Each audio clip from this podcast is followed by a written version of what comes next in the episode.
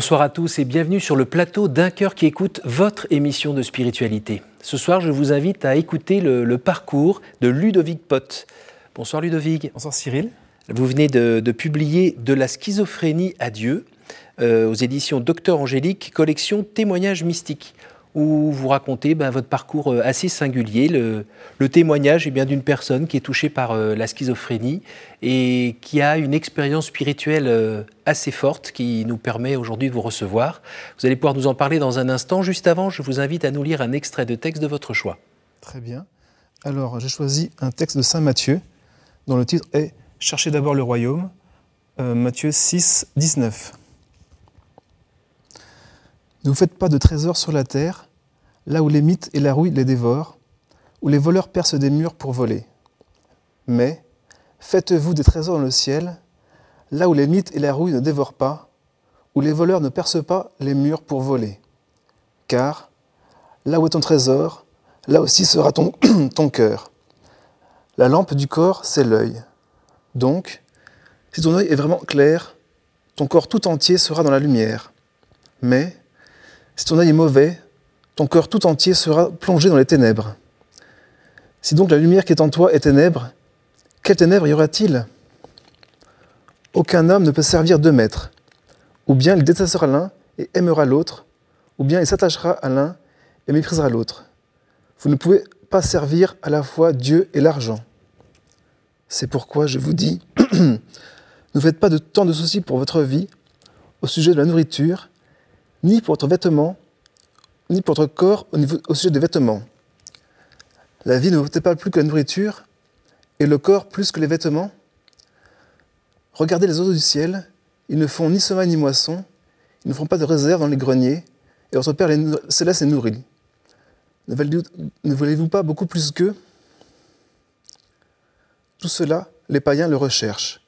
Mais votre Père céleste sait que vous en avez besoin. Cherchez d'abord son royaume et sa justice, et tout cela vous sera donné par-dessus le marché. Ne faites pas de temps de soucis pour demain. Demain, ce sera de lui-même. À chaque jour suffit sa peine. Pourquoi avez-vous choisi cet extrait-là? Alors, ça parle de l'abandon à la providence. Mhm.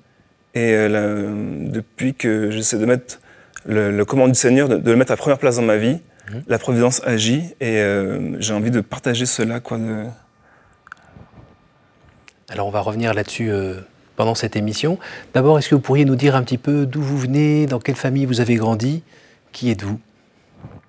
Alors je suis né en Bretagne, à Morlaix, Finistère Nord, mhm. euh, d'une famille de catholiques euh, pratiquants. Et je n'avais pas la foi en fait.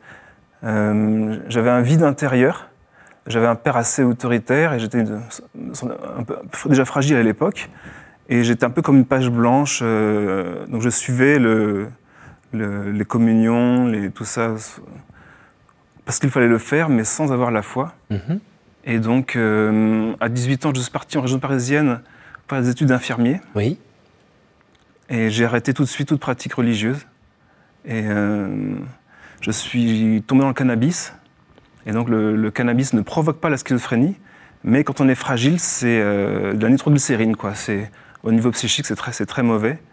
Et, donc, euh, euh, donc j'ai commencé euh, quelques années plus tard à entendre des voix, mais je ne m'en inquiétais pas. C'était souvent le soir au moment du coucher. Vous parlez de, voix derrière le mur?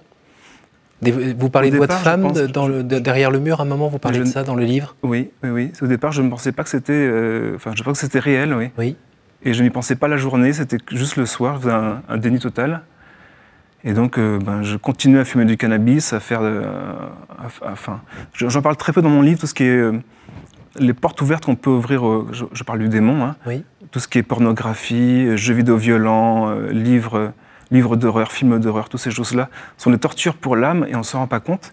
Vous en parlez un petit peu quand même, je me souviens de, de l'expérience, je crois que c'est au service militaire ou quelque chose comme ça, où il y a une histoire de partager plutôt du, film d'horreur ou des choses comme ça, une recherche de sensations fortes ou bien euh, aussi de, un plaisir dans ce qui est plutôt mauvais, euh, violent, euh, sombre? Bah, En fait, quand on est vide, eh ben on a besoin, les sensations fortes, on se sent vivant. Et donc le, enfin, le vol, la mythomanie, dire des mensonges, ce, genre de choses, je, le faisais parce que je me sentais vivant en fait. Et, donc, mais c'est des choses méprisables et donc je ne m'aimais pas. et donc je ne me pensais pas aimable et donc je faisais des choses méprisables, je me condamnais moi-même à l'enfer quoi quelque part. Et vous n'aviez pas, justement, vous parliez de vos parents ou de votre famille, personne voyait ça? Personne n'était là pour vous accompagner, vous soutenir, parler avec vous? Ben, C'est un peu difficile. Euh, euh, de, enfin, à l'époque, le cannabis n'était pas encore aussi connu que maintenant. Euh, et, je le disais ouvertement, que j'étais fumeur et que enfin, j'avais un peu de l'orgueil par rapport à ça. D'avoir tout compris la société, d'être en marge et que c'était ça la, vraie place dans la société, c'est d'être en marge, d'être en opposition. Mhm. Rebelle, quoi. Ouais, c'est ça, oui, vraiment un punk, apatride, enfin, ce genre de choses. Mhm. Mais personne ne le voyait dans votre famille. Personne s'est dit euh, Oh, Ludovic, tu fais quoi? Tu... C'est bizarre ce que tu fais, c'est bizarre ce que tu dis. T'as pas l'air heureux, mon pote? Non, j'ai pas eu ce genre de, de remarques, non. Et donc ça allait de, de, plus, en, de plus en plus fort, parce qu'en fait le cannabis euh, c'est dosépendant, donc pour le même effet il faut augmenter les doses, et donc mhm. euh, de plus en plus ils trafiquent le, le, taux... le THC Le THC, oui, le, ce qui est le principe actif, et donc plus c'est fort, plus on, est dépendant aussi. Quand vous avez commencé à entendre ces voix, vous vous êtes dit euh, c'était un nouvel effet du cannabis que vous ne connaissiez pas Ou, c'était le réel, l'irréel vous étiez Moi, c'était réel. C'était vraiment des personnes derrière le mur, oui. D'accord. Oui. Et donc. Euh, Ça vous a fait un peu peur ou pas? Non, non, non. Les, voix ne sont pas devenues angoissantes. C'est plus tard qu'elles sont devenues angoissantes, oui. Mhm. oui. oui. Et elles disaient quoi principalement, ces voix? En fait, euh, je n'arrivais pas à avoir une relation amoureuse et euh, j'étais très frustré par, rapport à ça. Et donc, les voix m'invitaient à avoir une relation amoureuse avec elle, en fait. Et donc, euh, quelques temps plus tard, j'ai eu une, semaine de RTT que je n'avais pas prévue, de repos compensateur, parce que je travaillais comme aide-soignant, parce que j'avais dû arrêter mes études infirmières. Le cannabis, n'était pas possible d'étudier. Et donc, je me suis dit que j'allais arrêter de manger, arrêter de dormir pour avoir, comme les Amérindiens, euh, un signe dans ma vie et savoir où diriger mon existence, parce que je sentais que j'étais vraiment perdu. Quoi. Mhm. Et pendant deux semaines, en fait, j'ai quasiment pas mangé et pas dormi du tout.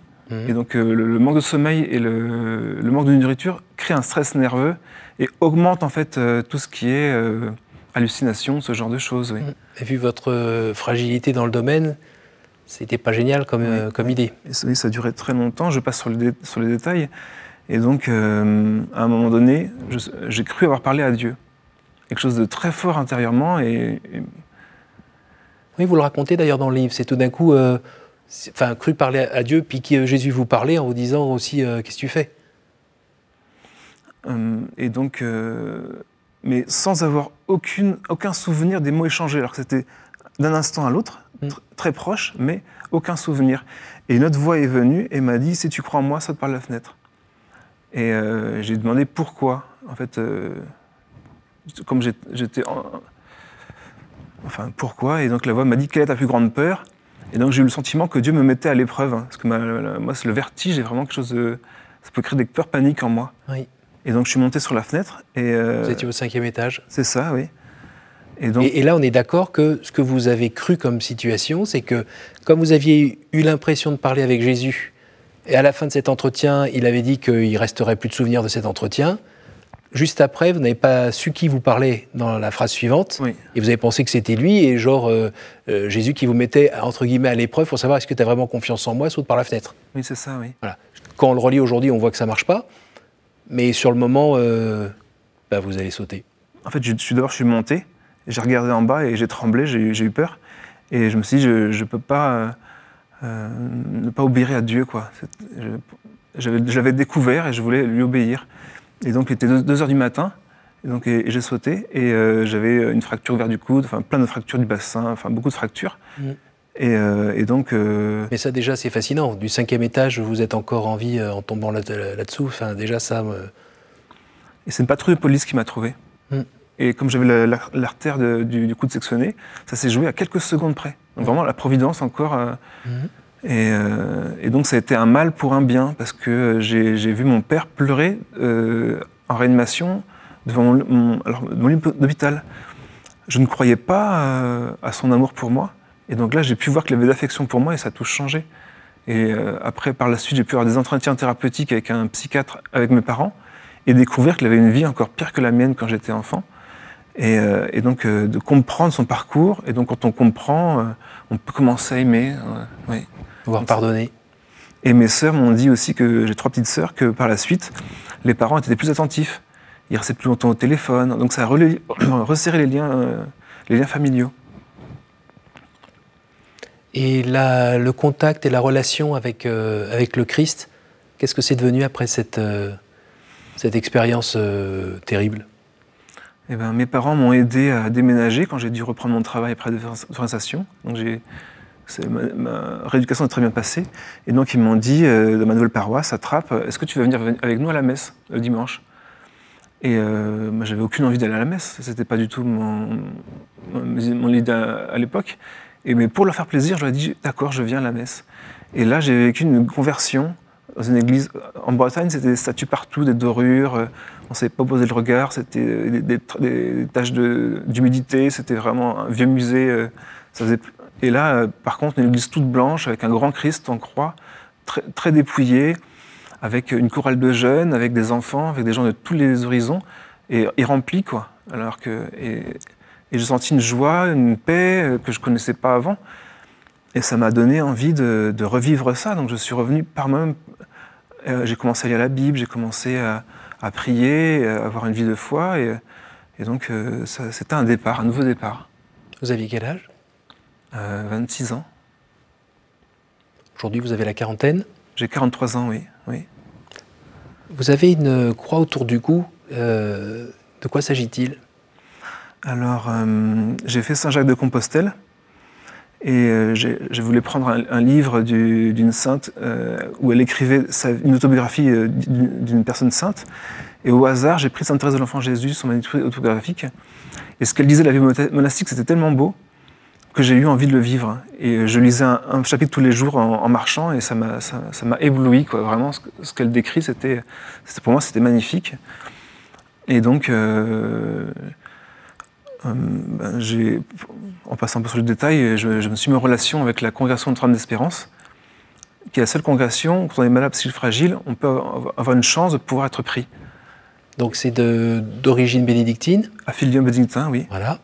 Euh, donc il y a plusieurs prieurés en France. Il y a 10 prieurés, et ça fait euh, plus de 50 ans que ça existe, c'est en 66. D'accord. Et il y en a combien de, de moines en France qui font partie de, À peu près de cette famille? 150. 150. Oui. Donc vous avez essayé de voir si vous pouviez rentrer dans cette euh, forme de vie? Oui, mais je suis arrivé un petit peu, prenez-moi comme je suis, parce qu'il y y avait des tests psychologiques, Mhm. et, euh, et donc euh, euh, le test a eu lieu un mois après mon entrée, et donc on m'a expliqué que c'est comme une photographie. Et donc j'étais pas encore vraiment dedans, j'étais...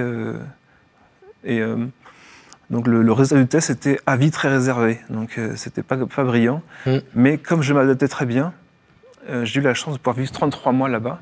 Et donc, c'est la croix des postulants que je porte. D'accord. Donc, j'ai fait un an de, de, de postulat. Et après, le conseil s'est réuni. Et ils ont décidé que j'étais euh, pas fait pour la vie monastique. Euh, Parce que votre côté un peu rebelle, euh, quand vous étiez plus jeune, hors cadre, ça s'était calmé? Oui, oui, oui. Et vous avez compris pourquoi finalement cette euh, forme de vie n'était pas faite pour vous? Ou vous avez accepté euh, et obéi? Ben, En fait, euh, la vocation monastique, vocation, c'est être appelé par Dieu. Mhm. Donc, si le conseil se réunit, il est, pour moi, c'est l'Esprit Saint qui parle. Quoi. Mhm. Euh, et donc, euh, euh. Que ta volonté soit faite. Exactement.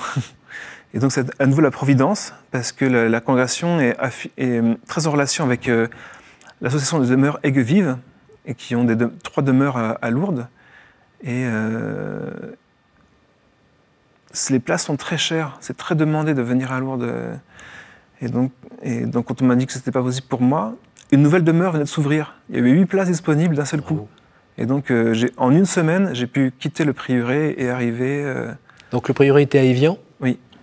Et vous êtes allé dans une autre ville d'eau, donc à Lourdes, J'ai fait Haute-Savoie, Haute-Pyrénées, oui. d'accord Oui. Et donc là, ça fait combien d'années maintenant que vous êtes là-bas? Plus de trois ans. Trois ans. Donc euh, comment s'organise la vie là-bas dans cette maison? Parce que vous êtes vraiment dans le, le cœur de Lourdes là. Oui. Donc c'est une colocation entre personnes de santé fragiles. Et il y a une membre de soutien qui, nous, qui dirige pour les tâches. Et donc, on se partage le, ménage, les courses, la cuisine, les espaces verts, tout pour faire tourner la maison. Mhm. Et, c'est, ayant vécu 33 mois dans une communauté monastique, je ne me prévoyais pas revenir comme avant dans un studio tout seul. d'être entouré, surtout en ces périodes de, virus et tout ça. De ne pas être tout seul, c'est vraiment très important. Et vous vous retrouvez pour des temps de prière? Nous avons la chance d'avoir une chapelle. Elle s'appelle mhm. Saint-Jean de Dieu. Mhm. Le seul saint à ma connaissance qui était interné en psychiatrie à son époque, dans le 15e siècle, je crois. Mhm. Et à l'époque, on soignait par le fouet. Donc c'est Heureusement, maintenant qu'on a des traitements qui sont efficaces, qui nous permettent de pouvoir vivre et ne plus être enfermés comme, euh, comme auparavant. Oui. Est-ce que euh, vous avez trouvé à un moment dans votre vie que, bah, mon Dieu, euh, vous n'avez pas donné toutes les cartes ou des cartes vraiment à un jeu vraiment bizarre dans la vie? En fait, c'est grâce à mon parcours que j'ai pu trouver Dieu. Et, et, et maintenant, je me j'ai vraiment envie de me donner entièrement à lui. Et euh, je, pense que si j'avais pas eu ce parcours, j'aurais pas cette intensité de, désir de, cette relation, quoi, d'une vie intérieure. Parce que le monde cherche à nous, faire éviter la vie intérieure avec la musique, avec les divertissements, avec les spectacles et tout ça.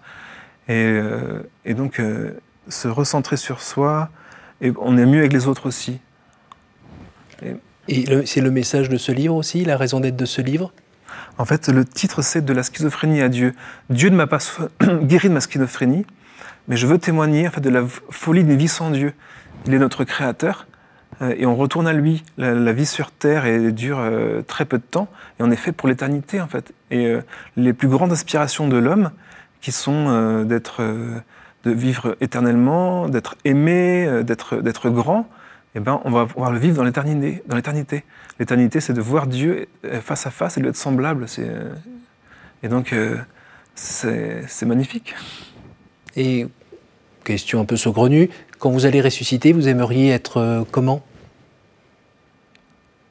Ressusciter comment Guéri? Ah. Pas guéri Comme vous êtes aujourd'hui Comme vous étiez enfant? Ben, Je pense que euh, après la, chute d'Adam et Ève, le, mal est entré dans le monde, et je pense que la schizophrénie fait partie de ce mal. Mhm. Et donc, euh, après la résurrection, il n'y aura plus de maladie, il n'y aura plus de mal. Mhm. Et donc, euh, tout, le monde pourra communiquer, être heureux du bonheur des autres. et tout le mal aura disparu, c'est ce que j'espère en tout cas. Mhm. Et alors vos, parents, vos frères et sœurs, comment ils ont vécu ce temps de conversion? Que, vous avez pu connaître? Ça a eu de différentes, euh, différentes réactions. Euh, il y a une de mes, la plus grande de mes, de mes sœurs qui, qui n'a pas, pas, la foi. Et euh, on a pu en discuter un petit peu, mais c'est oui. personnel, quoi. Mm-hmm. Mais bon, j'aime bien donner mon témoignage, oui. Mm-hmm. Et les parents? Mes parents viennent, sont venus me voir plusieurs fois au, monastère. Oui. Et ils viennent me voir à Lourdes. Et donc, euh, euh, en fait, quand j'étais en réanimation, le pronostic vital était réservé. Et ma mère a dit à ma Marie, maintenant ce n'est plus moi la mère de Ludovic, c'est toi sa maman. Et, donc, j'ai l'impression que Marie me suit depuis ce moment-là avec... maintenant, je suis à Lourdes. Oui. Et, depuis, et en fait, ma relation avec ma, avec, euh, ma mère, c'est beaucoup, beaucoup affermi. Enfin, les liens se sont, sont créés. Et on, on, on, échange beaucoup plus qu'avant, oui. Donc en fait, euh, j'ai vraiment gagné au change. ma mère est devenue plus proche et maman Marie aussi. Pas mal. Vous êtes venu avec un t-shirt euh, où c'est écrit Mary's Mills. Ça me rappelle un invité que nous avions reçu ici. Euh, qui était le fondateur de cette association qui distribue des repas euh, à des enfants euh, dans le monde qui n'ont pas de quoi manger. pourquoi vous portez ce t-shirt? Ben, je me suis posé la question. Enfin, oui, on a parlé de. On peut venir comme on, comme on, comme on voulait. donc je suis bénévole pour cette association depuis un an. Mhm. Et en fait, des, les repas sont donnés à l'école. Et, et, donc les enfants qui, qui ont, dont les parents ont très peu de moyens, souvent ils vont mendier, ils vont travailler, euh, ils ne peuvent pas étudier. Pour sortir du cycle de la pauvreté, il faut avoir faire des études. Oui. Et euh, il y a des pays en Afrique où il y a la nourriture, mais y a pas, les, les gens n'ont pas les moyens. Et donc, euh, c'est pour moi, c'est une formidable euh, idée de faire. Et tout marche par des bénévoles sur place. Ce sont les mamans qui préparent les repas bénévolement pour, pour les enfants. Et euh, ils utilisent les, les ressources du pays. Ils ne font pas revenir les- des choses de très loin. Mhm. C'est en circuit court. Et donc, ils arrivent à faire des choses magnifiques. Pour euh, moins de, 10 de 19 euros, on peut nourrir un enfant pendant un an. Et c'est pas qu'en Afrique, c'est en Asie, en, en Amérique du Sud. euh, Et vous êtes investi comment? Vous, vous êtes allé en Afrique, euh, en Asie en- Vous avez fait ça à quel endroit? Vous Comment vous êtes investi concrètement? Alors, euh, euh, déjà par, euh, euh, par des dons. Mhm. Euh, ensuite, euh, j'étais à Medjugorje, j'ai pu rencontrer les, des, des, des vols là-bas. Et en fait, ils ne parlaient pas français, donc euh, c'est moi qui fais l'exposé en français. Mhm. Et euh, sur ma chaîne You- YouTube, euh, donc je suis serv- serviteur 44 sur YouTube, j'ai regroupé tous les, les différentes choses qu'on peut trouver sur Mary's Mills pour que les personnes qui font une recherche tombent sur le, la playlist et puissent Oui. tout, tout- tout regarder. Et donc, avec l'accord du, du curé de la, par- la paroisse de, de Lourdes, de l'abbé Dueur, on a pu faire une action de, de carême où on a vendu des chapelets faits à la main, on a vendu des gâteaux, des, enfin, différents, diff- des livres aussi, euh, le, ca- le cabanon qui nourrit un million Oui. d'enfants Oui. de, de Jason McFarlane, le, Oui. le fondateur. Et donc c'était une réussite, on a, on a eu une recette de plus de 500 euros. euh, et donc je suis en lien avec la, la secrétaire euh, de Mills France. euh, D'accord. Oui. Un petit mot sur la proximité du sanctuaire de Lourdes. Euh, ça vous permet d'y aller tous les jours? En fait, au début, euh, j'y allais, pas, pas, plus, pas trop. Et en fait, euh, je suis devenu parrain d'un, petit Emmanuel, un ami de, de- de Lourdes. Mhm. Ils ont nourri leur enfant à l'eau de Lourdes depuis la naissance. Et c'est incroyable. Le, le petit, euh, depuis très, tout jeune, il montre les- la statue de Marie, de Saint Joseph. Euh, à peine un an et demi, il ne sait pas encore parler. Il se mettait à genoux comme ça devant. euh, enfin, c'est, c'est- c'est- il, est, il est très précoce en fait. Il, fait le mé- il commence à faire le ménage, à mettre la table alors qu'il il est tout petit. Mhm. Et je me dis, mais enfin, si, si c'est- cette eau de l'eau peut faire, peut faire ça, et donc avec confiance, et ben, j'essaie de- d'aller tous les semaines pour euh, prendre une petite réserve euh, d'eau. euh. Pour vous aussi? Ah, pour moi, oui. C'est ça, dans un acte de foi, euh, pour que ben, la Sainte Vierge fasse ce qu'elle a à faire, pour intercéder auprès de son Fils, pour que vous alliez toujours mieux? C'est ça? Oui, Pour que votre foi grandisse aussi oui, oui. Et donc, euh, c'est une grande grâce euh, de- d'avoir le sanctuaire aussi proche. Ah oui, donc, ça- c'est- le message de Lourdes, c'est venez à la grotte pour boire et vous y laver. Et de- et de- d'y venir en procession. Et donc, le fait de. euh, on a la bénédiction de Maman Marie quand on fait sa, sa volonté. On arrive à, à la fin de cette émission, le temps des, des questions. Euh, Est-ce que vous pourriez me donner un chiffre entre 1 et 10, s'il vous plaît? 4. Quel est l'endroit ou le lieu qui vous porte le plus à la prière? Alors, euh, ça me fait penser à une parole du Christ, euh, je ne sais plus, peut-être à Sainte Faustine, qui disait qu'en fait, c'était pas besoin de faire de longs pèlerinages, d'aller à l'autre bout du monde pour euh, trouver Dieu, c'était le Saint-Sacrement. Et même quand il n'est pas exposé, eh ben, donc pour moi, si le sacrement est, là, ça, me suffit, j'ai pas besoin d'aller faire des kilomètres. Entre 1 et 9 8.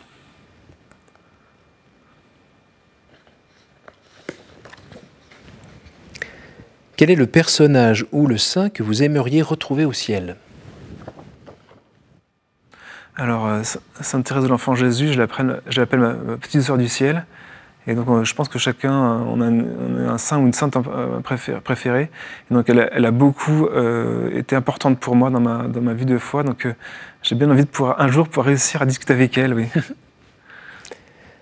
Allez, entre, je vois que je suis encore entre 1 et 10 à nouveau. Alors, le chiffre 1. Quelle est la vertu qui vous manque et à laquelle vous aspirez? Je pense que au niveau de l'orgueil, j'ai des, travaux à faire euh, sur, moi-même. Oui, j'ai du mal à accepter les remarques. Et donc, euh, je surréagis parfois quand on me fait une remarque par de l'énerve- l'énervement. Et donc, euh, venez en école parce que je suis doux et humble de cœur. C'est un message du Christ et j'aimerais pouvoir le mettre en pratique. Est-ce que vous auriez un message particulier à dire aux gens qui ont la même maladie que vous ou qui ont un membre de leur famille? Qui est atteint aussi par cette chose-là Est-ce que vous auriez envie de leur dire quelque chose, un message particulier? Alors, pour le rétablissement, je pense que c'est très important de savoir qu'on est aimé de Dieu, savoir qu'on est aimé de ses parents et s'aimer soi-même. Et donc, si cet amour est là, euh, la maladie, en fait, euh, euh, elle, perd de sa force. Et souvent, les voix sont angoissantes, elles cherchent à nous, détruire. Et donc, si on est, si on, on s'aime, on, on se sent aimé, on a des forces pour résister. Merci beaucoup, merci beaucoup Ludovic Pot. Je rappelle le titre de votre livre, De la schizophrénie à Dieu, paru aux éditions Docteur Angélique, collection Témoignages mystiques. Merci beaucoup d'être venu euh, de Lourdes, nous partager cela euh, là dans la banlieue parisienne. Merci et merci à vous tous pour votre fidélité. Euh, n'hésitez pas à retrouver ce témoignage sur notre site www.ktotv.com. N'hésitez pas à le partager autour de vous auprès ben, des gens qui sont concernés, et puis les autres aussi, pour euh, peut-être leur ouvrir euh, davantage les yeux et le cœur. Merci à vous tous et à la semaine prochaine.